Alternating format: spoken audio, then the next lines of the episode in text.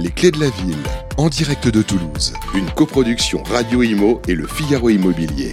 Une émission présentée par Sylvain Lévy-Valency et Olivier Marin en partenariat avec le fichier Amepi, Maxime.fr et Arkea Banque. Eh bien, bonjour à toutes et à tous. Merci d'être avec nous. Et oui, nous sommes dans la ville rose, dans la ville de Toulouse, dans ce formidable écrin. On n'est pas très loin de la mairie. On est place du Capitole, dans un très joli hôtel qui s'appelle le Crown Plaza. On est ravis. Nous ont accueillis avec beaucoup de gentillesse. On est ravis d'être avec nous et dans le public des professionnels de l'immobilier et avant tout des Toulousains. Est-ce que vous êtes là, le public, avec un peu d'applaudissements? Voilà. Merci. Voilà. Mais ils sont géniaux, ils sont géniaux les Toulousains. Alors malheureusement pour des questions sanitaires et de sécurité, euh, et on peut bien le comprendre, même si c'est assez dramatique, notamment pour nos amis commerçants auxquels on a, euh, envers lesquels on a une vraie, vraie gentille pensée. Euh, on aurait dû être un peu plus nombreux. Voilà, règles sanitaires oblige. Pour ce quatrième numéro des Clés de la Ville, on a décidé, les amis, de faire le tour de France pour découvrir les villes. Et c'est peut-être la revanche des territoires.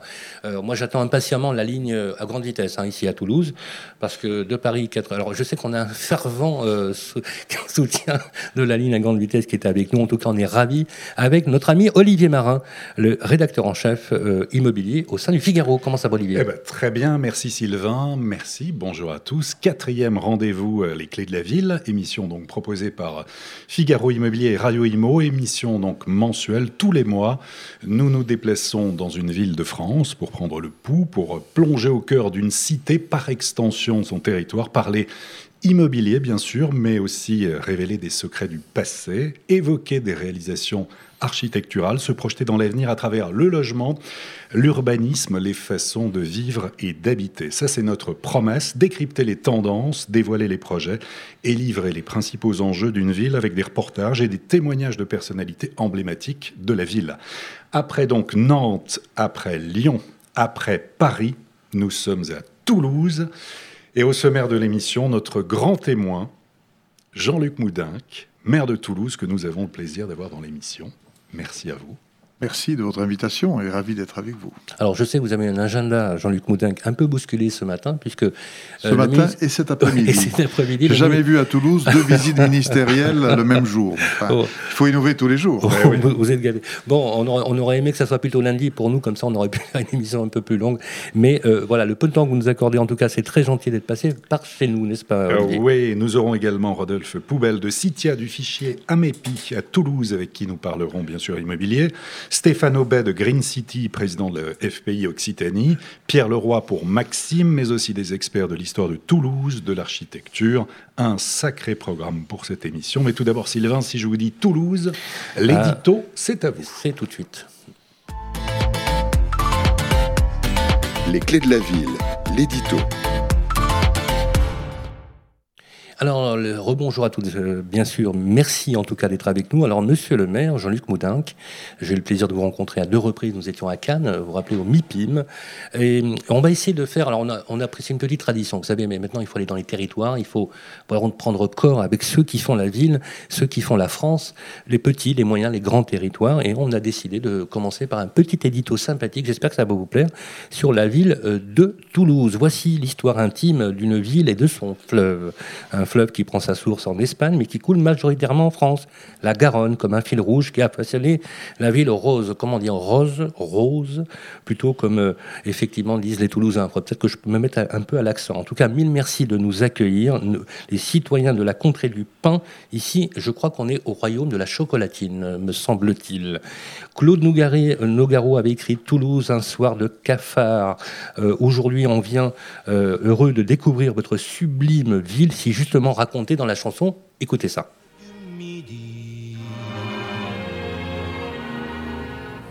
Et la brique rouge des minimes, au mon pays, au Toulouse, au Toulouse. Magnifique, Nougaro. N'est-ce pas? Qui a pu chanter aussi fort. Voilà, euh, Claude Nougaro, un chanteur, le chanteur certainement le chanteur du siècle. Alors n'en déplaise à Stendhal, entre le rouge et le noir, Toulouse, Tolosa, a choisi le rose, surtout quand le soleil, par une journée d'été, vient taper sur les briques rouges des façades de la ville. 2000 ans d'histoire, écrite au fil de l'eau, parfois calme, parfois tumultueuse, capitale des Visigoths aujourd'hui capitale de l'aéronautique. Vous en savez quelque chose, monsieur le maire. Période romaine, période cathare, toujours Toulouse a joué un rôle central aux portes de l'Espagne, mais le reflet aussi de l'Italie. Toulouse, c'est ça, c'est du caractère, c'est une ville, c'est une ville avec une identité bien à elle. C'est aussi entendre de l'occitan, par exemple, dans le métro. Prochaine station, Capitole. Attention, descente à gauche. Estação Benento, Capitole. Attention, tabalado à esquerda. Et oui, prochaine station, Capitole. Ben non, on y est, hein, on est au Capitole. On aurait préféré effectivement l'avoir remplie, hein, cette place, avec beaucoup de commerçants, des terrasses ouvertes. Mais voilà, on pourrait aussi, par exemple, fêter comme il se doit un énième bouclier de Brennus sur un essai de Romain Ntamak à la quatrième, euh, à la 80e minute du jeu, 80, 80e minute de jeu, comme en juin 2019, avec près de 20 000 personnes réunies ici même, attendant le retour des héros avec le 20e Brennus de l'histoire du club. Écoutez par contre. Allez le stade toulousain. Allez le stade toulousain. Aux portes de l'Espagne, reflet de l'Italie sous influence cathare puis catholique, la ville a évolué, s'est affirmée. Et quand on se balade aujourd'hui dans les rues piétonnes de la ville, quand on voit l'architecture, l'urbanisme, la géographie des alentours, les vestiges de la présence catholique sont nombreux, comme l'explique Jean-Claude Jaffé, notamment auteur du livre Toulouse, le patrimoine révélé. Je vous propose qu'on écoute son reportage. Alors, euh, on pourrait dire, puisque Toulouse euh, a une coloration espagnole, on pourrait dire sol y sombre. Hein. il y a des côtés euh, positifs et des côtés négatifs. Le côté positif, je dirais, à une époque où euh, il n'y avait pas de séparation entre l'Église et l'État, il y a des, religieux qui ont été des bâtisseurs, des constructeurs. Je voudrais vous donner deux exemples. Il y a le cardinal Loménie de Brienne. C'est une des plus grandes personnalités. Il a donné son nom au canal de Brienne. Il a aménagé les berges de la Garonne. Et grâce à lui, euh, nous n'avons plus d'inondations, les terribles inondations. Il y en a un autre que les Toulousains connaissent un peu moins. C'est Monseigneur Dillon. Monseigneur Dillon était archevêque de Toulouse. Il, euh, il a donné son nom à un cours où il y a des arrêts de bus. Mais à l'époque, ce n'était pas du tout le cas. Je vous parlais de la rive de gauche. On passe le pont Neuf. Et il a aménagé les berges sur cette rive gauche. Un jardin magnifique. Des belles grilles d'entrée. Et il a. Et c'était un lieu de promenade pour les Toulousains. C'est là qu'ont eu lieu les premières foires, expositions, la remise des prix pour les écoles publiques, des fêtes. Il y a ce qu'on appelait le ferretra, qui, du, nom d'ailleurs du gâteau euh, typiquement toulousain. Euh, et il a créé, parce que c'était loin la rive gauche, si on avait des besoins, il a créé la première sanisette, on pourrait dire avant, avant le nom. Ah bon, non, non, oui, tout à fait. Voilà, c'est une façon de découvrir Jean-Luc Moudin, votre ville, et on a envie, euh, Jean-Luc, de vous connaître mieux. Si vous permettez, on s'est permis de faire un petit exercice pour vous, c'est de décliner un peu votre vie en deux minutes en faisant votre CV. Voilà, c'est notre clinique latérale qui va euh, se prêter à cet exercice tout de suite après ça. Les clés de la ville, le CV de l'invité. Bonjour, Comment monsieur ça le va, maire. Nicolas Eh écoutez, en pleine forme, ravi d'être ici à Toulouse, une ville que, que j'aime particulièrement. Mon frère y habitait ici, donc euh, très attaché à cette ville de, de Toulouse. Le Capitole, vous, Jean-Luc Poudinck, eh bien, vous le connaissez par cœur. Vous arpentez ses couloirs depuis 1987. Vous avez passé la moitié de votre vie dans ce lieu si spécial, vous, le Toulousain de cœur, vous qui avez grandi dans le quartier de Saint-Cyprien, d'une mère aide-soignante et d'un père qui a gravi les échelons à la SNCF. Vous êtes un enfant de l'enseignement public. Euh, L'école maternelle L'Espinasse, l'école élémentaire de la Padoie, le collège de la Sépière. Entre-temps, Jean-Luc Moudinque, vous avez fait un crochet un peu avant l'âge de 10 ans par la région parisienne, à Vitry-sur-Seine, là où votre père avait été muté. Là-bas, pour la petite histoire, vous l'avez raconté dans une interview, vous balayez le bas de votre immeuble une fois par semaine. Pourquoi? Eh bien, pour vous payer pif gadget. Vous êtes issu d'un milieu modeste, rural, dans le Gers. Vous avez connu une ville sous la houlette d'un maire communiste, Georges Marché. Mais c'est sous l'étiquette centre droit que vous souhaitez vous engager politiquement. Vous adhérez au CDS, le Centre des démocrates sociaux. La politique, Jean-Luc Moudin, c'est une course de fond que vous avez commencé à l'âge de 27 ans, aux côtés du maire Dominique Baudis, votre modèle en politique. Il incarne modernité et brio, ce sont vos mots. Et puis ensuite, vous devenez directeur de cabinet de Philippe Douste-Blazy à Lourdes, conseiller municipal à la mairie de Toulouse et conseiller régional Midi-Pyrénées jusqu'en 2001. À 41 ans, vous accédez au poste d'adjoint au maire de Toulouse avant de prendre les rênes de la mairie pour la première fois lorsque Philippe Douste-Blazy est appelé par le gouvernement au ministère de la Santé. C'était en 2004. Une défaite ensuite en 2008 face au socialiste Pierre Cohen. Une revanche en 2014. Vous reprenez votre fauteuil de maire sur lequel vous êtes toujours assis en 2021. J'espère que notre fauteuil ici, Jean-Luc Moudinque, dans cette émission des clés de la ville, est à la hauteur de votre parcours. Merci, Nicolas.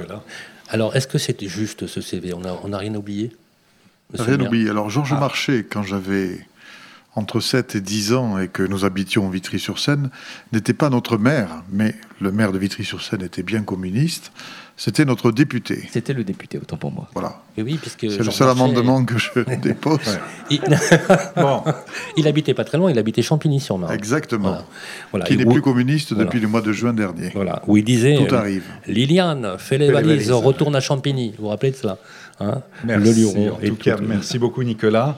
En tout cas, merci. On a envie de, savoir comment vous allez, comment va la ville. Avant de parler urbanisme et logement, comment euh, vivez-vous euh, Bien sûr, on pense aux effets sanitaires, économiques et sociaux. Vous qui étiez, je crois, défavorable au couvre-feu à 18h, comment ça se passe? Comment va la ville en ce moment de Toulouse? Écoutez, la, ville de Toulouse, euh, elle est à l'image des autres villes françaises. Hein. Elle subit cet épisode extrêmement pénible dans lequel nous sommes depuis maintenant quasiment 11 mois. Avec des va-et-vient dans la stratégie euh, sanitaire, avec un virus aussi qui est quelque part assez imprévisible, il faut, il, faut, il faut, bien le dire. voilà, moi ce que je, ce qui m'est arrivé plusieurs fois d'exprimer, c'est mon désaccord avec telle ou telle mesure, des mesures qui ont pour effet d'étouffer l'économie et donc de contracter l'emploi pour un bénéfice sanitaire qui n'est pas toujours évident euh, à mes yeux. Voilà. Après, je suis pas là pour donner des leçons à qui que ce soit. Euh, je ne souhaiterais à personne d'être à la place de ceux qui gouvernent, parce que je suis pas sûr qu'ils feraient mieux. Donc je suis pas là pour euh, dire il y a qu'à, faut que. simplement, j'ai l'impression que notre pays, au-delà du gouvernement actuel, souffre d'un mal bien plus ancien qui est celui de la centralisation. Alors il y a eu trois vagues de lois de décentralisation depuis 1982. Euh, Pour autant, je pense que euh, la culture des administrations centrales en France reste une culture centralisée. Et dans cette gestion de crise, il y a bien évidemment une stratégie nationale à avoir. je suis pour les collectivités locales, mais je ne me vois pas donner la gestion de crise aux différents maires ou des, de différents présidents de région. Il faut quand même pas exagérer. Pour autant, je crois qu'il y a des mesures de bon sens que l'on ne peut appréhender qu'avec une vision euh, de terrain. Par exemple, on a parlé du Prendre en compte plus les réalités locales, en tout cas, faire confiance aux Par exemple, un exemple très simple, puisqu'on a parlé du, du stade toulousain. Le stade toulousain, il joue dans un stade qui lui appartient, qui fait 18 000 personnes en capacité. Eh bien, euh, je pense que ça serait tout à fait possible d'y organiser des matchs avec euh, évidemment euh, une place sur deux ou une place sur trois qui serait inaccessible, mais la distance serait organisée, la vie sportive continuerait, et pour autant, je suis pas sûr que la mise en danger de ceux qui viendraient là serait, serait là. Donc, voilà une mesure de bon sens qui, n'est pas refusée, qui, est refusée. Pourquoi? Ben Parce qu'on établit des jauges avec une règle nationale, avec des chiffres qui s'appliquent partout. Et ça, c'est extrêmement français. Et c'est là où je crois que euh, aurait euh, intérêt de compléter une vision nationale indispensable pour combattre une pandémie qui est internationale avec euh, des regards de bon sens. Alors, de temps en temps, on prend notre avis, nous, les maires, on le donne, de temps en temps, on ne le prend pas, et nous apprenons les ch- choses comme ça. Voilà. Est-ce que, est que cette crise n'a-t-elle pas euh, mis en relief, euh, Jean-Luc Moudinque, euh, le fait que finalement les territoires de taille moyenne euh, tirent un peu leur épingle du jeu, puisqu'on voit finalement euh, un désengorgement, ou peut-être, est-ce que ça va durer ou pas, on ne sait pas, mais une volonté, euh, par exemple des Parisiens, de quitter le centre de Paris, d'aller vers des territoires un peu plus moins concentrés. Est-ce que ces territoires qu'on avait un peu délaissés, peut-être que la République avait un peu délaissés, ne vont pas trouver finalement, à la faveur de cette crise qui est dramatique, euh, peut-être un renouveau de ces territoires qui étaient un peu abandonnés par la République. J'exagère un peu, mais on n'est pas très loin de la réalité. Alors c'est vrai qu'on dit beaucoup cela depuis quelques mois. Euh, Moi je Oui, dis après, est-ce atten- que c'est vrai ou attention, Après, attention oui. parce que pour, euh, je dirais, établir des jugements euh, objectifs, il faut un peu de recul. Je crois qu'on manque un peu de recul. Après, sur le fond, je, vais vous dire les choses très, très franchement. Euh, je crois euh, en la métropole. Je pense que si la France n'avait pas des grandes villes et des grandes métropoles, elle n'aurait pas les relais de croissance et les capacités d'innover qui sont indispensables à tout pays pour euh, exister. Pour autant, je ne suis pas partisan d'un modèle contre-centrationnaire où les métropoles prendraient tout. Pas du tout. Moi, si je vois euh, autour des métropoles euh, des villes moyennes euh, revivre, j'en serais ravi. Simplement, je me dis, est-ce que tout ça est durable ou est-ce que c'est fugitif? Parce qu'effectivement, euh, quand on est dans une ville moyenne ou une petite ville, on ne peut pas vivre que de résidences secondaires. Euh, il faut aussi de l'activité. Absolument. Et euh, si ces petites villes ou ces villes moyennes ont connu un, déclin, je suis pas sûr que ce soit parce que la République les ait abandonnés. C'est plutôt parce que ben, c'est un petit peu partout comme ça. Euh, les gens vont là où il y a l'emploi. Et euh, on essaie euh, de rapprocher le, trajet, de, raccourcir le trajet entre domicile et emploi. Et, c'est pour ça que les grandes villes se sont développées et que certaines petites villes ou villes moyennes ont eu des, des difficultés. Si, à partir de, de- de cette aspiration à vivre, je dirais, dans des endroits où il y a plus d'espace, on est capable de créer un flux économique, de développement économique, moi je dis tant mieux, je ne demande pas mieux, hein. je ne suis pas pour euh, qu'on accumule ici les problèmes, les embouteillages les, et, et les pollutions. Alors on va le voir justement en évoquant la politique du logement, on parlera d'encadrement des loyers, mais euh, c'est un peu d'actualité aussi. On sait que la, métropole toulousaine abrite 60 000 emplois de la filière aéronautique, dont 27 000 rien que pour Airbus. À Blagnac, le quartier Andromède a accompagné tout le développement d'Airbus jusqu'à ce que la crise sanitaire en fait plonge le secteur aérien dans la tourmente. Ça, ça vous inquiète? Vous prenez le pouls régulièrement de, de ce qui se passe, de cette évolution? Est-ce que vous êtes particulièrement attaché, notamment à ce développement du quartier Andromède et des emplois, bien sûr, avec Airbus? Bien évidemment, hein, euh, Airbus ici joue un rôle majeur, et je dirais que au-delà euh, d'Airbus, la filière aéronautique. La filière aéronautique, c'est grosso modo 12% des emplois de la métropole. Donc ça peut paraître, euh, je dirais, minoritaire. Mais c'est une filière qui a un rôle leader, et donc à partir de là, les 12% d'emplois entraînent un dynamisme ou une absence de dynamisme d'autres secteurs d'activité. Donc c'est quelque chose de capital et c'est vrai que la crise nous touche plus parce que euh, le secteur aéronautique est évidemment euh, touché. Pour autant, je ne suis pas euh, inquiet sur le long terme. Parce que d'abord, je pense que On va en euh, sortir. oui, on va en sortir. Une fois qu'on Euh, sera une vacciné, fois- quoi, une fois que la vaccination générale sera effective, on tournera la page. Et je- Parenthèse, comment se passe la vaccination à Toulouse actuellement? Bah, Écoutez, elle se passe bien, mais elle se passe comme ailleurs, c'est-à-dire à un rythme trop lent. Vous, vous de doses Combien de vaccinés on sait à Toulouse là, Alors si attendez, a j'ai un pas, les chiffres de Toulouse. Près. J'ai- Non, non, on- n'a pas la statistique toulousaine. On a, on a les chiffres sur, euh, sur l'Occitanie. Voilà, Ah, 42 000 personnes vaccinées en, en- en deux personnes en, en deux semaines, pardon, et 10 000 résidents dans euh, 300 euh, EHPAD. Voilà. Donc, forcément, euh, Ça fait pas beaucoup. hein. on est dans cette difficulté. Après, bon, ben, euh, vous savez, les Français, pendant des mois et des mois, ont proclamé dans tous les sondages qu'ils ne voulaient pas être vaccinés. Bien. eh bien, euh, justement, ben, ils sont servis, hein, quelque part. À un moment, il faut, il faut, assumer, il faut assumer aussi les conséquences de, de, de- de ces positions. Bon, pour autant... euh, Ça a changé un peu. hein. Il y a quelques pour sondages autant, maintenant. voilà, je- j'ai- pour revenir à l'essentiel, quand la vaccination sera générale, je suis certain qu'on tournera la page, que euh, tout le monde aura envie euh, de s'amuser, de consommer, de, de retrouver la vraie vie.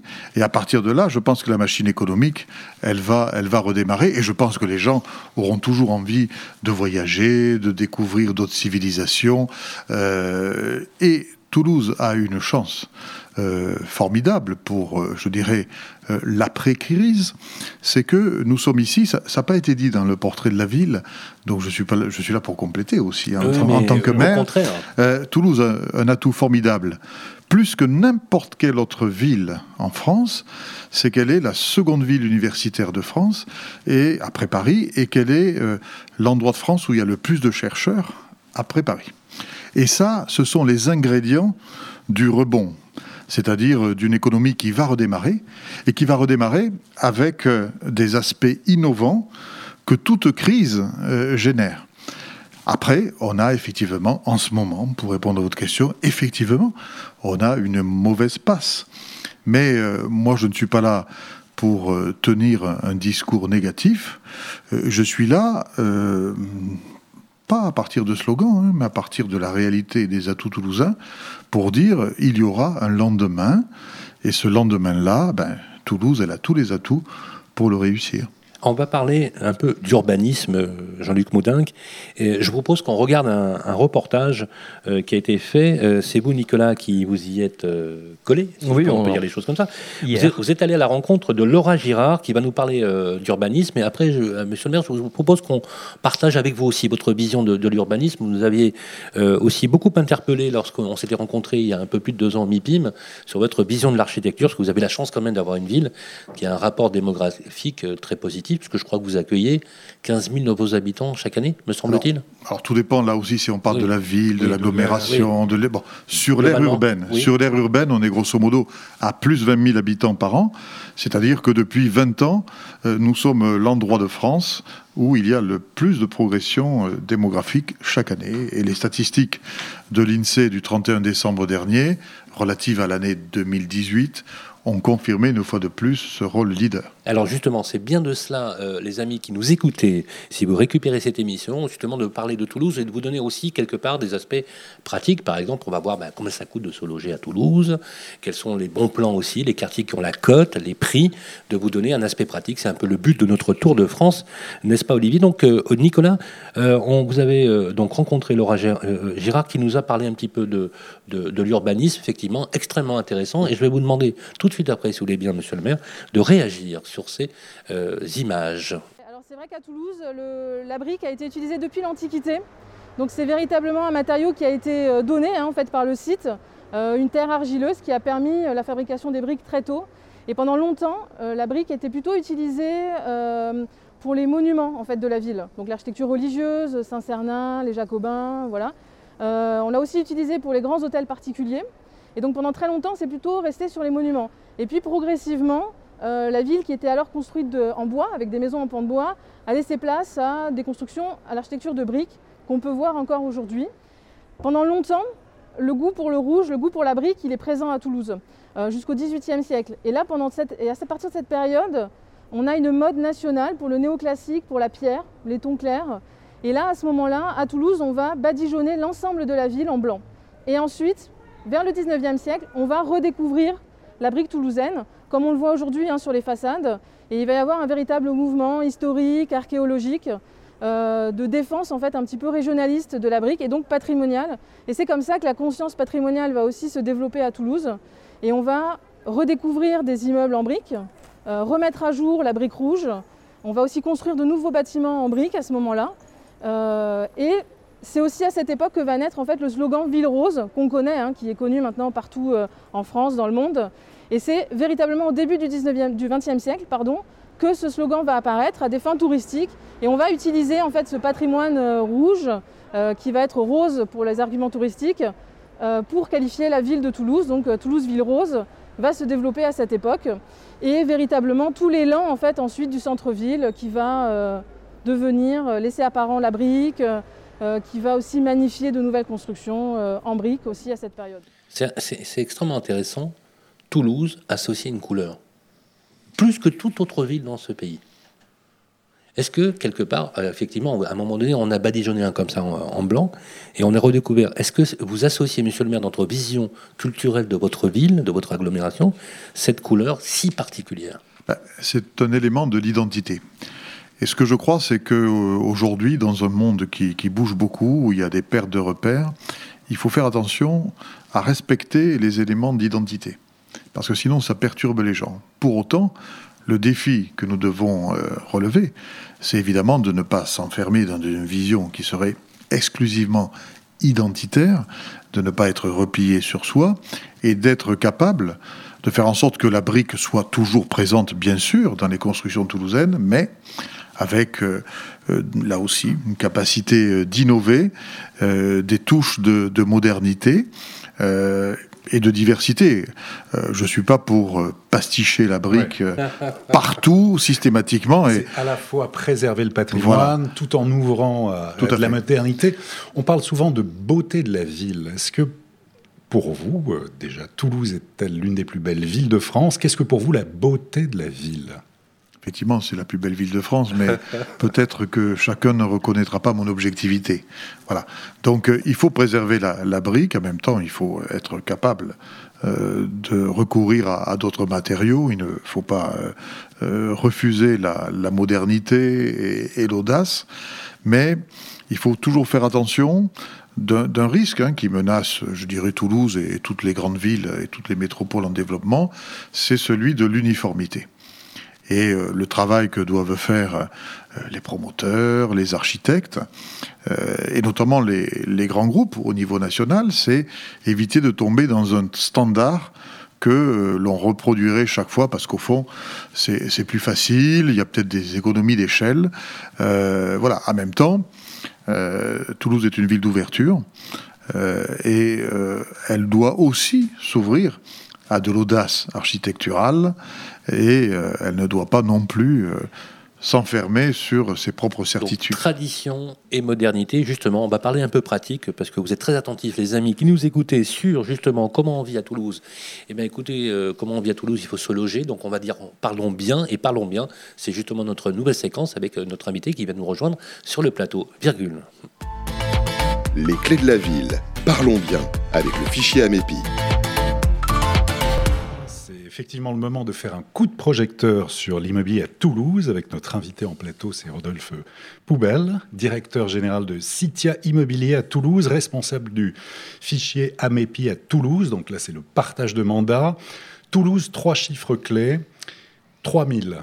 3000 comme 3000 euros, c'est le prix moyen au mètre carré d'un appartement ancien selon les dernières statistiques des notaires de France, avec bien sûr de fortes disparités selon les quartiers, mais il faut avoir en tête 3000 euros. Ça fait, rêver, ça fait rêver les Parisiens, ça. 3 comme 3 fois moins cher que Paris, justement, qui culmine à 10 700 euros par mètre carré en moyenne. Et puis 9 quand même, comme 9%. Ça, c'est la hausse des prix annuels à Toulouse. Là aussi, ce sont les dernières statistiques des notaires. Toulouse qui est toujours dans le podium, en tout cas du palmarès des villes où investir. Il faut dire qu'au Figaro, chaque année, on publie des, des palmarès des villes où investir. Et bon, Toulouse s'est classé troisième dans notre dernier palmarès, mais a été souvent, souvent en tête. Alors, Rodolphe Poubelle, vous qui êtes l'un des meilleurs spécialistes de l'immobilier toulousain, vous allez nous éclairer. On va prendre avec vous les, clés de la ville, peut-être les, les, clés des champs. En cette période particulière de crise sanitaire, d'abord, comment se porte le marché toulousain aujourd'hui? Alors, merci de votre invitation. Euh, en quelques chiffres pour rebondir sur ce que vous avez dit et, pour vous faire profiter un peu ou pas de ce qu'on a vécu en 2020 et nos inquiétudes en, tant que professionnel de 2021. Euh, moi, je qualifierais l'année de 2020 comme une année de stop and go. Hein, j'aime bien ce terme parce qu'en fait, notre activité a oscillé entre arrêt, marche, arrêt, marche, confinement, On, off, pas on, confinement, et ainsi de suite.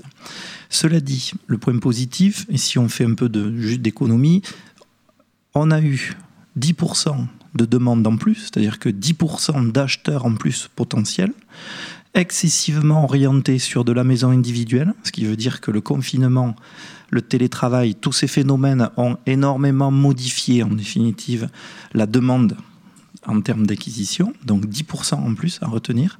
Et sur Toulouse, on a eu par contre 12% d'offres, à savoir de biens à la vente en moins. Ce qui veut dire qu'en fait, on a bénéficié d'un marché qu'on peut qualifier de dynamique, pas sur la volumétrie des transactions réalisées, mais sur les augmentations des prix et de certaines typologies de logements. Ce que vous dites, vous avez dit, il y a 9% d'augmentation effectivement des prix de l'immobilier. Une moyenne, bien C'est sûr. une moyenne, Oui. c'est vrai. Il y a 8,8% sur les maisons individuelles, Toulouse et métropole de Toulouse, agglomération, ainsi de suite. Et il y a 8,4% sur la partie des appartements. D'accord? Le fait qu'il y ait moins d'offres, c'est ce qui maintient les prix relativement élevés. hein, Oui, ça exactement. C'est ce qu'on comprend oui, C'est-à-dire dans votre qu'en analyse, fait, oui. on a eu un effet ciseau, c'est-à-dire qu'il y a plus de demandes, donc on a plus d'acheteurs Mm. qui sont passés par nous ou qui, qui ont décidé d'acheter, avec forcément un engouement pour la pierre. Quand on voit des dévalorisations de 30% de certaines actions, ben, coût de l'opération, on a eu de plus en plus d'investisseurs qui se sont jetés sur les investissements de l'immobilier. Voilà. Résidentiel. Faut Résidentiel. le rappeler. Hein. Oui, Le résidentiel. bureau, le bureau a un peu Ouais, oui. bulle bouillon là dans la Oui, métropole. résidentiel. Donc, du coup, on a bénéficié de cet effet-là. On fait partie des communes, quand on se compare par rapport à d'autres communes où on a cette augmentation de 9%. Sur les prix moyens, on, on peut y revenir. Vous avez cité un chiffre précis. Euh, je vais aller un peu plus loin. 2985 Oui. euros le mètre carré Important d'être sous la Pour- barre des 3000 euros Oui. symboliquement. Oui. C'est ça, ça veut dire quelque chose. pour les appartements. Et pour les maisons, on est aux alentours de 3169 euros, avec des écarts, ce qui est intéressant de voir. Et au-delà des écarts, et vous verrez, j'ai sorti quelques statistiques, enfin, je pourrais vous donner quelques éléments par quartier, parce que Ah ce qui oui, est intéressant, ah oui, c'est de savoir si ça a été Absolument. uniforme sur la ville de Toulouse. C'est le cas, hein, pour partie. Prix moyen au mètre carré pour un appartement, le minimum, le minimum, c'est 1000 euros, 1050 euros. Où ça? Dans quel quartier? C'est pas un piège. Hein, là, Alors, c'est non, Ah, vraiment- bah c'est mais- un piège. non, mais justement, Ah bah, alors, Rodolphe, on nous pose, on nous pose À la question. Papus, quartier Papus. D'accord. Papus. D'accord. Papus. Bon. 1050 euros le prix au mètre carré à Papus. D'accord. Et le maximum, c'est Saint-Georges, quartier Saint-Georges, quartier historique. Je peux vous poser une question? Papus euh, du nom du docteur Ancos ou Papus euh, Papus? Papus, euh, D'accord. Papus. Non, non, docteur. Vous savez, vous connaissez le docteur Ancos qui était un philosophe qui se faisait appeler Papus Euh, Jean-Luc Moudin, non? C'est pas lui? Non, c'est pas D'accord. On peut revenir Ah, c'est bien, Papus, Ouais, Papus, c'est bien ça. C'est vraiment la question piège. Ouais, c'est ça, a bu pas du vin plus. avant, mais bon, quand même. Alors, donc, Alors, euh, j'ai été aussi à l'université à Toulouse, mais je n'ai pas appris l'histoire de Papus. Bon, ouais. Euh, Donc Saint-Georges. Saint-Georges, quartier côté, 5130 euros le mètre carré. D'accord. D'accord, quartier historique. Capitole, 5020 euros le mètre carré enregistré. là, là où nous nous trouvons là. Là où nous nous trouvons. Ici, c'est le cœur historique. euh, Ici, c'est le cœur historique. C'est chic. Oui, c'est chic. Euh, et ce qui est plus intéressant, au-delà de ça, c'est les évolutions, à savoir sur quasiment, allez, 35 quartiers à Toulouse, il y a 20 quartiers toulousains où il y a eu des augmentations à deux chiffres. Indépendamment de est-ce que c'est de l'hypercentre, est-ce que c'est universitaire, et ainsi de suite. Je vais prendre des exemples qui vont parler euh, aux, aux Toulousains. Et d'un autre côté, ça traduit aussi le dynamisme. Oui. C'est important aussi. Oui. Il faut, ça dépend dans quel sens on peut le voir. Effectivement, on peut se dire il y a moins d'opportunités, moins d'affaires, entre guillemets, mais d'un autre côté, quand on est propriétaire, propriétaire bailleur et tout ça, c'est quand même un signe de bonne santé aussi du marché. Oui. Je prends mes- quelques exemples. Saint-Georges, 14% d'augmentation du prix entre 2019 et 2020, source de la Chambre des notaires. Le Busca, qu'on connaît, 11,2%. Les Amidonniers, tiens, les Amidonniers, qui est un quartier plutôt en devenir, pas forcément de l'hypercentre, pas centre historique, 19% d'augmentation des prix sur les appartements. Sur combien de temps? Sur une année Sur une année, C'est énorme. hein. 2019-2020. 19% d'augmentation. Le quartier de la Terrasse, 11,9%. Le quartier Barrière de Paris, qui pourrait être un quartier qu'on pourrait qualifier de redynamisation urbaine, beaucoup de promotions immobilières, et ainsi de suite. Augmentation dans l'ancien, 4,6%. La Roseraie, quartier plutôt en facilité d'accession, redynamisation, des logements neufs, des logements anciens, 9,6%. Oui, donc c'est quand même, c'est quand même important effectivement comme, comme volume. Mais alors, les prix à l'achat élevés et la location alors, les prix des loyers, est-ce que ça augmente, ça baisse, c'est stable à Toulouse ou est-ce que ça en est? On évoquera ensuite bien sûr le- l'encadrement des loyers. Mais alors, les loyers Alors, prix des loyers, loyer moyen à Toulouse, euh, euh, 11 euros, le mètre carré, d'après l'Observatoire des, des- des loyers, suite à une étude qui a été menée en 2019. Euh, avec des écarts types, hein, il faut toujours voir le minimum, le maximum. Sur Toulouse, on commence à 8,40 euros le mètre carré, on va jusqu'à l'hypercentre de Toulouse à 13,04 euros le mètre carré, et en périphérie, pareil, on commence entre 8,50 euros et on ne dépasse pas les 10,50 euros au mètre carré. Faut-il mettre en place un encadrement des loyers à Toulouse Alors, Monsieur le maire. Alors, monsieur le maire, qu'on a eu. Paris, Lille, donc ça c'est effectif. Et puis euh, des villes se sont Lyon y portées- réfléchit. le- des villes se sont portées candidates. C'est le cas de, de- de Lyon, de Bordeaux, De. Villeurbanne. Et alors on a, on a appris Toulouse. Est-ce que c'est vrai? C'est une réflexion? C'est une vraie volonté politique? Voilà. Vérité ou intox? Je suis hostile à l'encadrement des loyers. Ah, c'est clair. Voilà. Voilà. Voilà. C'est clair. Et, je l'ai dit, et je l'ai dit aux Toulousains pendant la campagne électorale, dans la mesure où ils m'ont élu, ils m'ont donc mandaté pour ne pas encadrer les loyers. Pas simplement parce que le maire le pense, mais parce que tout simplement, nous ne rentrons pas dans les critères de la loi. Il y a quatre conditions euh, que je ne vais pas rappeler ici, auprès de spécialistes, ça serait presque insultant.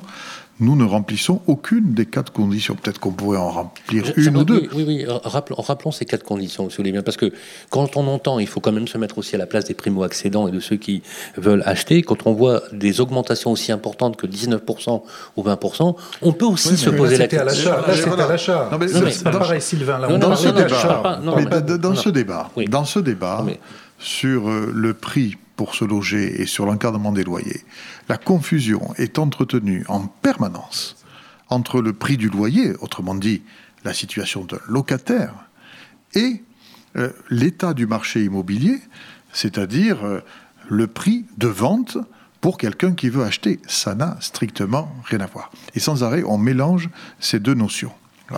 Donc, euh, effectivement, euh, euh, nous ne remplissons pas les conditions. Et euh, ce que je pense, c'est que si jamais les loyers étaient encadrés à Toulouse, alors nous courrions le risque de faire fuir les investisseurs et d'avoir pour résultat le contraire de ce que l'on veut, c'est-à-dire une chute de la production de logements et donc une hausse mécanique des prix. Et qu'au final, ça se retourne contre le locataire. Mais bien évidemment, euh, que ça se retourne contre les gens. Et, euh, et donc, moi, ce à quoi je suis favorable, c'est le maintien d'une capacité de production assez soutenue. Lorsque j'entends certains de mes collègues euh, maires ou nouveaux maires euh, autour de Toulouse, ou certaines associations, comités de quartier, certains citoyens, qui euh, demandent sans arrêt le freinage de l'urbanisation, je leur dis faites attention parce que dans un premier temps, vous allez satisfaire euh, les sentiments de court terme, et puis quand la pénurie euh, de logements sera là, et que l'augmentation des prix en résultera, alors les mêmes viendront se plaindre pour dire mais comment ça se fait que les prix augmentent tant à Toulouse? Par contre, j'ai préféré qu'on travaille les choses autrement. Nous construisons des logements sociaux, on n'a pas d'état d'âme, il n'y a pas de débat là-dessus. 25%, 20, 22%, combien Ben, la, la loi dit, la loi dit 25%. 25% en 2025. Alors où je vous parle, on est à 21%. Oui, c'est ça. on fait plutôt partie des bons élèves parmi euh, les grandes villes. Pour autant, le rythme de développement de la ville est tel que si nous ne mettons pas beaucoup de logements sociaux dans les constructions, alors euh, on sera en décrochage.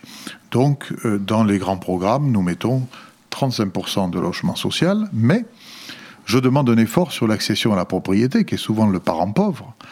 Et euh, nous avons ici un record en France, c'est qu'en matière d'accession sociale à, la propriété, nous faisons plus, plus qu'ailleurs. Et puis avec les promoteurs, on a inventé une sorte de produit toulousain qui est euh, l'accession à prix maîtrisé. Alors, on est au-dessus en termes de prix par rapport à l'accession sociale, on est au-dessous en termes de prix euh, par rapport à l'accession libre classique.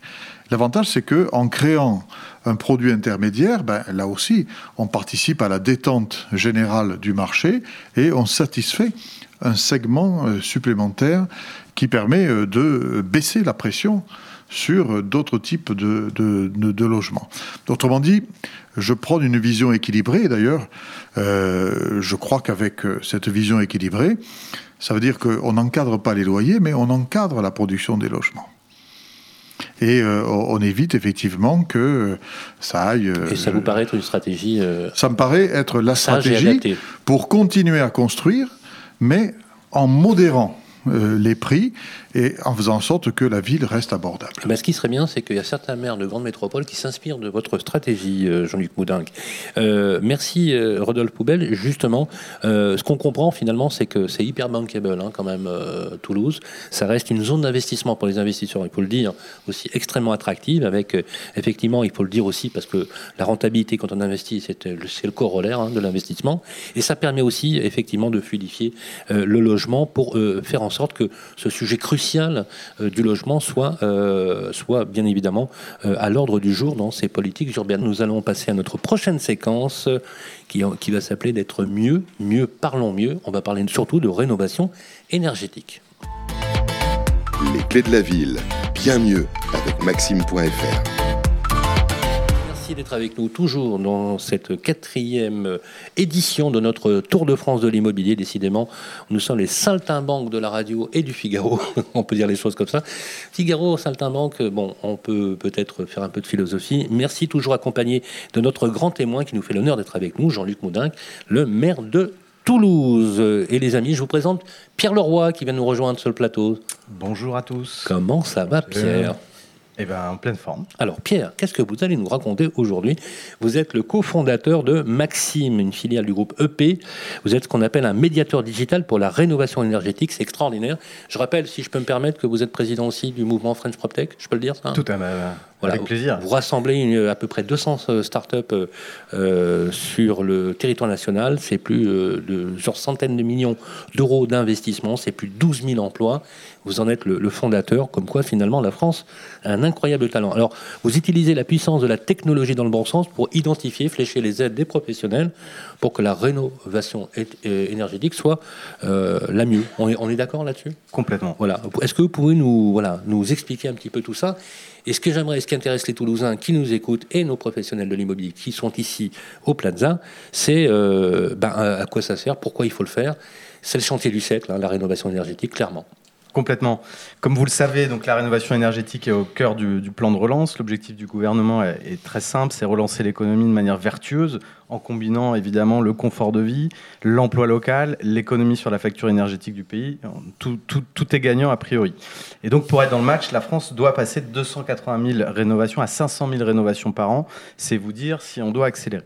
Alors aujourd'hui, dans la, la, continuité de notre Tour de France, nous allons effectivement voir si Toulouse est un vivier potentiel pour massifier la rénovation énergétique française. Alors Pierre, je vais faire comme on faisait avec Pierre Bielmar. Vous savez les sketchs de Pierre Bielmar. Mais, mais Pierre, comment allez-vous faire? Expliquez-nous. Eh bien, Sylvain. Ah, je rigole, hein, mais c'est très en forme. on, peut, se détendre, hein, Jean-Luc Moulin, ou pas? On peut? On peut. Entre deux visites ministérielles. si on te l'a dit dans l'oreillette, c'est parfait. en, tout cas, l'idée, effectivement, qu'est-ce qu'on fait? On va, nous, analyser de la donnée pour essayer de cartographier le territoire sur le sujet de la rénovation énergétique. Je vous rappelle qu'il y a des millions... La donnée, c'est le nouvel or noir, quoi. Ah, ça, je ne sais pas, mais en tout cas, il y a, ça, ça permet d'avoir une lecture territoriale tout à fait intéressante plus de 9 millions de DPE ont été euh, libérés par, euh, par DataGouv. Donc nous, on va aller analyser ça, on va aller lire le, comment dire, le, PLU et on va analyser les annonces immobilières pour essayer de comprendre ce qui se passe. Euh, juste quelques éléments de contexte. Toulouse, c'est d'abord la quatrième aire métropolitaine en France avec plus d'un million trois cent mille habitants. La ville de Toulouse compte 300 000 logements environ, donc 88% sont des résidences principales. Ce qui veut dire que Toulouse, on y vit et on y habite. Une spécificité cependant, c'est que Toulouse compte 33% de propriétaires occupants contre 58% à l'échelle nationale. Ce qui, ce qui, fait un, décrochage significatif. Et donc cet écart, ça signifie que l'immobilier locatif est central. Or, on sait qu'il y a un risque et que, et que, ça peut signifier un risque en matière de qualité de logement. En tout, a priori, puisque l'immobilier locatif est souvent plus délaissé par ses propriétaires que quand il s'agit de leur propre logement à eux. Eh bien, bonne nouvelle, dans le cas de Toulouse, ce n'est pas le cas. Nous n'avons pas ce problème puisque les logements toulousains sont plutôt récents et de bonne facture si on les regarde sous l'angle du confort thermique. Plutôt euh, une bonne chose. Oui, plutôt bien Ça, classé. ça vous va Vous pouvez euh, réagir au fur et à mesure. vous- Non, vous vous, êtes le d'accord, laissez juste terminer. Bon. Voilà. Donc, et en effet, seuls 14% des logements datent d'avant 1945 et peuvent être considérés comme vraiment très énergivores, alors qu'à Paris, rappelez-vous, nous étions à 50%. Réaction, Jean-Luc Moudinque. Ça tient au fait que la ville s'est beaucoup développée depuis une cinquantaine d'années, et donc forcément, euh, la part euh, du neuf ou euh, du moins vieux est, est supérieure à une ville de, comme Paris, mais sur la part des propriétaires, vous avez dit un tiers de propriétaires, c'est la vérité. Évidemment, c'est beaucoup moins que la moyenne nationale que vous avez indiquée, mais c'est le cas d'un peu toutes les grandes villes. Euh, les grandes villes ont une minorité de propriétaires. Alors, mon cher Pierre, si on vous écoute, euh, on a l'impression qu'on est, enfin, comme ça, hein, de façon néophyte, un peu moins concerné par la rénovation énergétique au final. Parce que ce que vous nous dites, c'est que bo- bonne facture, moins de risques thermiques, parce qu'on a, fait, on a fait un peu le tour, et c'est vrai que Toulouse se porte plutôt bien. Exactement. En effet, Sylvain, le parc sujet? est- étant essentiellement composé d'un patrimoine bâti riche d'un côté et en grande partie protégé, et de l'autre d'un patrimoine récent pour le reste, Toulouse, finalement, est moins confrontée comme d'autres grandes villes, à l'urgence de la rénovation énergétique. Bien sûr, il y a des efforts notables euh, qui restent à faire sur les copropriétés, les logements sociaux, euh, où le rythme des rénaux est à intensifier, mais les gisements d'économie d'énergie massifs, a priori, seraient vraisemblablement ailleurs. Alors, justement, comment Toulouse peut trouver des solutions, justement, qui sont impactantes sur le plan de l'énergie et, et de la rénovation énergétique Eh bien, il y a plusieurs pistes qui sont à l'œuvre pour développer une cohérence entre urbanisme et énergie. C'est d'ailleurs pour récompenser euh, cette approche que la ville a obtenu le label européen Citergie en juin 2019. Elle valorise les actions qui- sont mises en place aujourd'hui, comme par exemple la promotion des réseaux de chaleur à base d'énergie renouvelable. Euh, il y en a déjà quatre a priori sur la métropole et qui desservent déjà de nombreux logements. Ça, c'est le premier point. Le deuxième point, il y a eu la mise en place de photovoltaïques dans les projets d'aménagement urbain et les bâtiments publics. Il y a déjà six installations hydroélectriques qui sont présentes sur le- la Garonne et, et son canal euh, parallèle. Voilà. Et Toulouse a aussi vocation à être exemplaire sur le confort d'été, en privilégiant notamment des solutions passives et innovantes, donc en valorisant les énergies fatales et, en- et notamment en poussant la conception bioclimatique et, bien d'autres choses encore. Donc, comme vous le voyez, il y a de nombreuses voies qui sont ouvertes au-delà de la rénovation énergétique pour tendre vers la sobriété et notamment en s'appuyant sur une production d'énergie renouvelable. Juste un point, c'est qu'on n'est pas encore au niveau de la région dans la production d'énergie d'origine renouvelable, puisqu'on atteint les 25% au niveau Occitanie, contre 3,5% à Toulouse, donc il y a, encore du chemin à faire. Alors, après le cassoulet, la saucisse et la violette, vous savez, la violette, c'est la, la fleur de l'humilité, ça vous le saviez, hein, monsieur le maire. La rénovation énergétique ne sera donc pas une spécialité toulousaine. C'est peu probable, mon cher Sylvain, euh, mais nous pouvons euh, rassurer notre très regretté Claude Nogaro, qui s'inquiétait pour sa ville et ses trottoirs éventrés sur euh, les, tuyaux de gaz dans la chanson Toulouse, puisque les trottoirs seront bientôt couverts de pavés rafraîchissants pour lutter contre les îlots de chaleur. Les, les îlots de chaleur. C'est une innovation 100% toulousaine, c'est en cours d'expérimentation et c'est une première en Europe. Aujourd'hui, tes buildings grimpent haut, à Blagnac, tes avions sont plus beaux, et si l'un me ramène sur cette ville, pourrais-je y revoir ma pincée de tuiles au Mont Pays, au Toulouse, au Toulouse? Oui, rassure-toi, cher Claude, Toulouse a bien pris soin de former un RUC pour protéger son âme et ses bâtiments. Nous souhaitons juste à ces avions de récupérer leurs ailes le plus rapidement possible. Ça, c'est bon, ça, on peut l'applaudir. Ah. Merci. Une réaction, Jean-Luc. Alors, effectivement, euh, Là, vous êtes bien placé pour on la- a peut-être hein. moins de problèmes que d'autres de ce point de vue-là. Pour autant, je considère que la situation n'est pas satisfaisante et qu'on doit faire un effort. Euh, en moyenne, on, on rénove euh, vers la sobriété énergétique 3500 logements par an. Et l'objectif que je me suis fixé, c'est de passer à- au double, à 7500. Et on a pris pour ça un certain nombre de, de dispositions. On a adopté, mais c'était vraiment très récent, hein, c'est à peine euh, il y a trois mois. On a mis en place un système de, primes qu'on va développer euh, cette année, avec des primes à la rénovation énergétique du, du logement, des primes également à l'équipement photovoltaïque du logement euh, individuel. On a euh, un programme spécifique sur 50 copropriétés situées au Mirail, qui sont donc des copropriétés privées et qui sont dans un état euh, énergétique et un état général extrêmement euh, médiocre. Et avec l'ANA, Nous avons passé un contrat en mai 2019. Euh, on va y mettre quelques 250 millions d'euros euh, ciblés sur ces 50 copropriétés. Après, effectivement, ces dernières années, on a fait un effort particulier sur le photovoltaïque et les réseaux de chaleur, puisque nous avons ici, je ne l'ai pas encore inauguré, ça vient de se terminer, la plus grande centrale photovoltaïque de France, située dans une grande ville. Et puis nous avons également euh, euh, développé, au cours du mandat qui vient de, s'achever, on a développé euh, le plus fort projet de réseau de chaleur de France. Donc effectivement, sur les énergies renouvelables, on a quelques, quelques avancées qui, qui, sont là. Pour autant, on a encore des, des défis à, à relever. Et euh, ce que je souhaite, c'est que, parce que je pense que c'est la clé du succès, hein, que, euh, outre la volonté de la métropole, euh, on arrive à trouver un système qui fédère l'ensemble des moyens, puisque l'État, à travers son plan de relance, et je crois que c'est un bon choix, a décidé de mettre ah, des en place hein. des moyens sur la rénovation énergétique. Le Conseil régional, lui aussi, a des euh, moyens et des objectifs ambitieux en la matière. Le risque, évidemment, c'est que chacun fasse sa petite sauce de son côté, que le citoyen lambda ne s'y retrouve pas et que du coup, le résultat final soit médiocre. Donc, euh, nous sommes en ce moment en train de discuter avec l'État et avec la région pour mettre en œuvre une sorte de, plateforme euh, commune qui nous permet qui nous permettrait, dans le respect de chacune des institutions, euh, d'additionner les moyens et donc euh, euh, de provoquer une attractivité de cet enjeu énergétique aux yeux des, citoyens de manière à accélérer la transition énergétique vers plus de sobriété dans le logement. Merci beaucoup. C'est la raison de Maxime, donc je viendrai vous voir avec plaisir. Avec plaisir. Merci. Voilà, voilà la pub pour Maxime. Merci Pierre, vous étiez très inspiré. Les clés de la ville. Parlons territoire avec Arkea Banque. Stéphane Aubet, président de Green City et président de la FPI Occitanie, FPI, Fédération des promoteurs immobiliers, d'Occitanie. Et vous souhaitez, euh, avant d'évoquer bien sûr le neuf, le marché du neuf qui est, qui est plutôt en souffrance, déjà d'expliquer un petit peu Green City, d'expliquer, nous faire partager un projet emblématique de Green City. Alors, bonjour, euh, bonjour à toutes et à tous. Bonjour, monsieur le maire, et merci de m'avoir invité donc, dans cette émission. Alors, j'aurais peut-être préféré parler d'abord de la FPI avant de Green City, mais on va faire dans, dans Alors, FPI, Fédération des promoteurs immobiliers. Voilà, Fédération des promoteurs immobiliers. Voilà, animée par Alexandra François Cluxac, sa présidente. Voilà, donc présidente, euh, présidente nationale de la FPI. Euh, et, donc une déclinaison régionale qui s'appelle la FPI Occitanie-Toulouse Métropole, dont, dont j'assure la présidence depuis deux ans et demi. Voilà. Alors, Comment se porte le marché du neuf sachant Le marché du neuf se porte plutôt bien. D'accord. Voilà.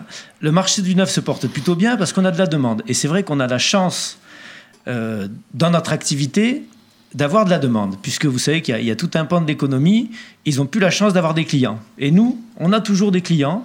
Et on a des clients qui veulent acheter du neuf. Euh, la personne tout à l'heure qui intervenait sur l'ancien euh, en effet euh, expliquer qu'il y a de la demande sur l'ancien, mais il y a eu également beaucoup de demandes sur le neuf. Voilà.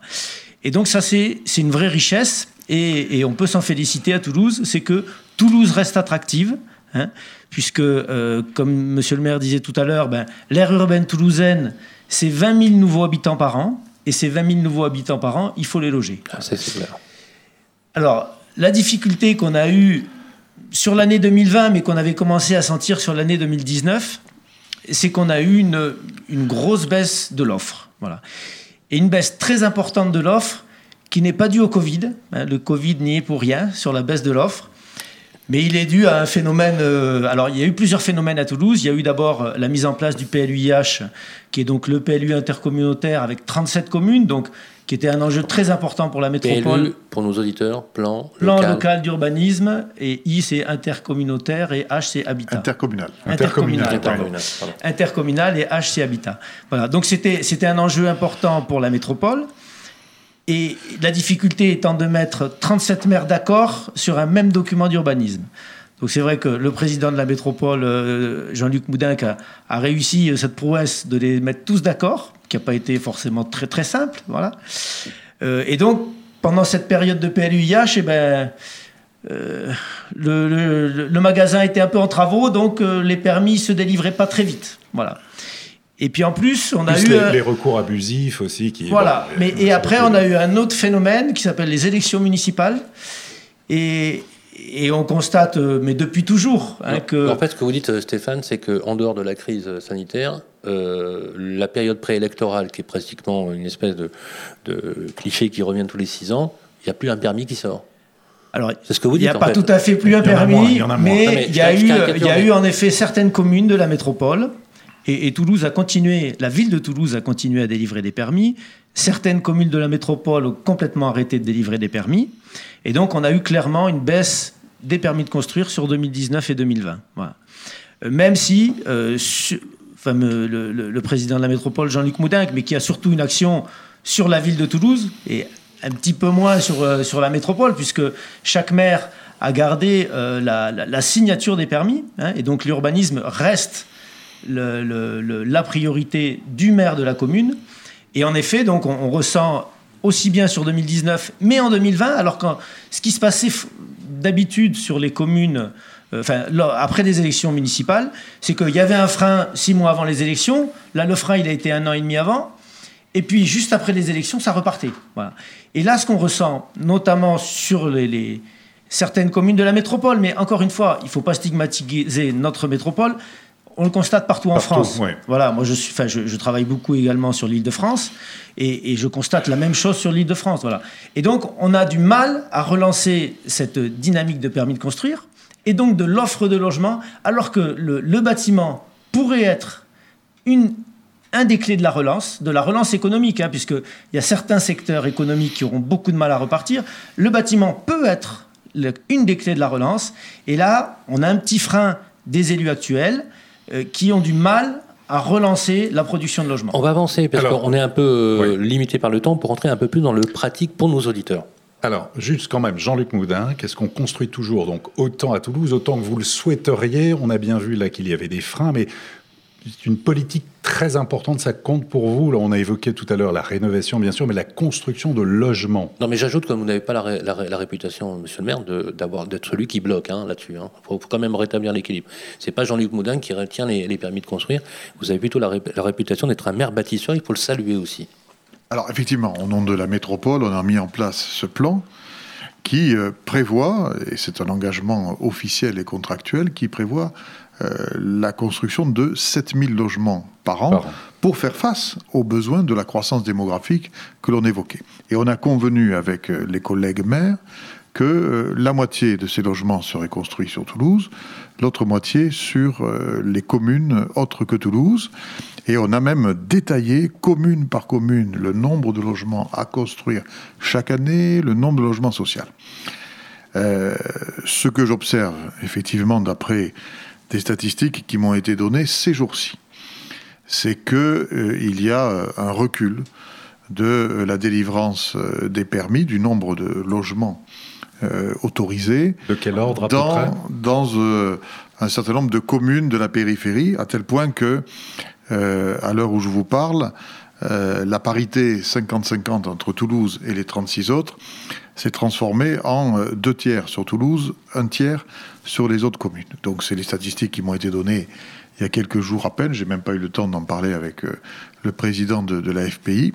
C'est donc un sujet que je vais mettre euh, à l'ordre du jour de la prochaine réunion des maires, parce qu'effectivement, il y a un contrat moral avec les Toulousains, il y a un engagement vis-à-vis de l'État, et euh, il n'y a pas de raison que Toulouse fasse plus d'efforts, soit au rendez-vous, ou à peu près au rendez-vous, et qu'il y ait un décrochage très très fort. Alors il y a une quinzaine de nouveaux maires, euh, dont je sens qu'ils euh, sont euh, prudents, pour employer un adjectif positif. Et donc, il, faut, il faut, je pense, faire de la, de, la pédagogie. Après, ce que je dis, je le dis souvent aux promoteurs, je le dis souvent aux architectes, l'urbanisation, elle n'a pas bonne presse dans les grandes villes. Et il faut, parce que c'est nécessaire, on l'a vu tout à l'heure quand on parlait du niveau de prix du logement, il faut produire, surtout euh, quand on est sur un territoire en développement, mais pour ça, il faut euh, provoquer l'adhésion des gens. Et donc l'adhésion des gens, ça commence par l'adhésion des élus et puis évidemment l'adhésion du citoyen. Et donc je pense qu'il y a de très fortes attentes sur la qualité de la construction, la qualité architecturale et puis désormais aussi sur euh, les aspects euh, écologiques, euh, de sobriété énergétique et de présence de la nature en ville. Je prétends que si on est capable, à travers les projets, de développer pas simplement du minéral, mais aussi du végétal, alors l'adhésion est plus facile de la part du citoyen que si l'urbanisation, c'est uniquement une approche minérale et bâtimentaire. Alors, monsieur le maire, je sais que vous avez un agenda, euh, pour le coup, euh, de ministre, puisque vous allez rejoindre un ministre. On va vous laisser aller, euh, si vous voulez bien. J'aimerais qu'on fasse une ovation au maire de Toulouse, Jean-Luc Moudin, qui nous a fait l'honneur d'être avec nous. Merci. Merci, monsieur le maire. Merci. À très bientôt. Merci et bonne continuation. Merci beaucoup. Alors, Green City, qu'est-ce que c'est? Est-ce qu'on peut avoir un, un exemple de réalisation de, Green City? Alors, Green City, donc c'est une société que j'ai que j'ai créée il y a 10 ans euh, après avoir euh, travaillé 17 ans chez un autre promoteur toulousain. Votre siège c'est Toulouse, hein, Donc le siège est à Toulouse, tout à fait. Parce que oui, vous bossez partout en France. Alors je, euh, Toulouse et Paris et, une agence à Annecy depuis depuis trois mois. Voilà. Donc c'est Green City, c'est 120 collaborateurs. C'est en 2020, c'est un peu plus de 1600 logements actés. Donc avec une prépondérance à Toulouse, puisque Toulouse, c'est environ 1000 logements par an sur, sur l'aire urbaine toulousaine. Et, euh, et, donc Green City, donc dans le nom de Green City, euh, c'est pas que marketing, voilà, ça correspond à, à la plus-value euh, que je peux apporter. Vous construisez en bois Voilà, tout en vous bois, utilisez des voilà. Vous utilisez des matériaux biosourcés, c'est ça? Non, non, mais... Non, mais en fait, l'idée, l'idée de Green City, lorsque, lorsque j'ai créé la société, c'était en effet de de mettre en avant la plus-value que moi je pouvais avoir personnellement, puisque je, suis ingénieur de formation, et, euh, j'ai été sensibilisé sur les, problèmes d'économie d'énergie grâce à EDF. Dans les années 95, EDF voulait relancer le chauffage électrique et relancer les économies d'énergie dans le bâtiment. Et donc, j'ai appris comme ça la thermique du bâtiment grâce à EDF. Et donc, quand j'ai monté ma société, j'ai voulu un peu mettre en avant cette plus-value. Et, donc, en effet, j'ai eu, euh, enfin, euh, la société a été récompensée à plusieurs reprises par la, par la Fédération des promoteurs à travers euh, le concours qui s'appelle les pyramides, sur des pyramides liées aux économies d'énergie, qu'on peut appeler bas carbone ou autre. Voilà. Alors, un des, problèmes, un des projets emblématiques que, que, je réalise actuellement, que je vais mettre en œuvre dans les prochaines semaines, c'est un projet à, à Cornebarieux, donc sur la ZAC de Monge, une ZAC d'Opidea. un concours que j'ai gagné il y a deux ans, somme toute dans des conditions tout à fait normales, euh, classiques. Et puis, euh, j'ai obtenu mon permis de construire. Et, comme j'ai senti qu'il y avait un virage important à, prendre sur, le, sur la décarbonation de la construction, j'ai choisi de transformer ce projet et puis de le, donc de le transformer avec une forte économie sur les gaz à effet de serre et une forte économie d'énergie sur les consommations énergétiques du bâtiment. avec, avec, quelle technique alors du coup? Alors, donc c'est une opération de 90 logements avec une partie en logement collectif où là on a choisi de mettre en place un système mixte bois-béton, hein, puisque tout à l'heure vous avez parlé à Toulouse des problèmes de, confort d'été. Et le problème des constructions 100% bois, c'est qu'il n'y a pas d'inertie. Hmm. Il n'y a pas d'inertie, et donc s'il n'y a pas d'inertie, on n'arrive pas à gérer les problèmes de confort d'été. Donc l'idée, c'était de se dire comment on gère le confort d'été tout en ayant un bâtiment décarboné. Voilà. Donc c'est et, l'originalité vient dans le fait. béton avec un bardage bois Non, pas du tout. Donc l'originalité, c'est que toute la structure verticale est en bois, ce qui est plutôt le contraire de ce qu'on fait d'habitude, et les planchers sont en béton. Donc c'est le bois qui porte le béton. C'est un peu l'originalité de la chose. Et ensuite, j'ai une autre partie de, l'opération qui est en terre cuite porteuse. Euh, pardon, pas en terre cuite, en terre crue porteuse. La terre crue, c'est le matériau qu'on utilisait euh, beaucoup euh, sur la région euh, pour, construire les fermes lauragaises. Et donc là, l'originalité, c'est que cette terre crue, c'est pas du remplissage, c'est une terre crue qui est porteuse. Hein. Et donc, on va être obligé de faire un ATEX d'ailleurs, hein, un avis expérimental de chantier, pour pouvoir euh, valider cette opération. Alors, euh, j'espère qu'on aura la possibilité sur votre site internet de voir tout ça aussi et d'en savoir un peu plus. En tout cas, euh, vous êtes passionné par votre métier. Stéphane Aubet, je rappelle que vous êtes président de Green City et président de la Fédération des promoteurs immobiliers d'Occitanie. Je rappelle d'ailleurs à toutes fins utiles que Radio Imo produit tous les mois maintenant un, produit extraordinaire qui est destiné aussi aux promoteurs, mais pas que, à tous ceux qui veulent connaître un peu plus votre métier, qui a été quand même bien malmené hein, cette année, pour le dire il s'appelle l'Hebdo des régions. Merci beaucoup Stéphane Aubet. Applaudissements pour Stéphane Aubet, s'il vous plaît. Voilà, Green City, c'est la bonne solution. Alors, restez avec nous, restez avec nous, Stéphane, restez avec nous. Voilà, vous êtes bien avec nous. Voilà. On, va aller manger un cassoulet après tout à l'heure. Alors, il est temps de nous quitter. Oui, c'est déjà la fin. Euh, voilà, très instructif, instructif hein, cette ville de Toulouse. Magnifique. Bon, il pleuvait un petit peu aujourd'hui. Il paraît qu'il faisait beau hier. En tout cas, c'est sûr qu'on va revenir dans cette bonne vieille ville de Toulouse. En tout cas, une chose, les amis, c'est qu'on vous adore. On aime Toulouse. Venez ici investir. Partenariat Figaro Immobilier et Radio Imo. Avec nos partenaires Maxime euh, du groupe EP, avec euh, Arkea Banque, avec un petit clin d'œil à Alain Hervé s'il nous écoute, il va se reconnaître. Merci à toutes et à tous de nous avoir suivis. Sous vos applaudissements et vive Toulouse Les clés de la ville, en direct de Toulouse. Une coproduction Radio Imo et le Figaro Immobilier. Une émission présentée par Sylvain Lévy-Valency et Olivier Marin en partenariat avec le fichier Amepi, Maxime.fr et Arkea Banque. Une émission à réécouter et télécharger sur le site et l'appli radio.imo et sur toutes les plateformes de téléchargement.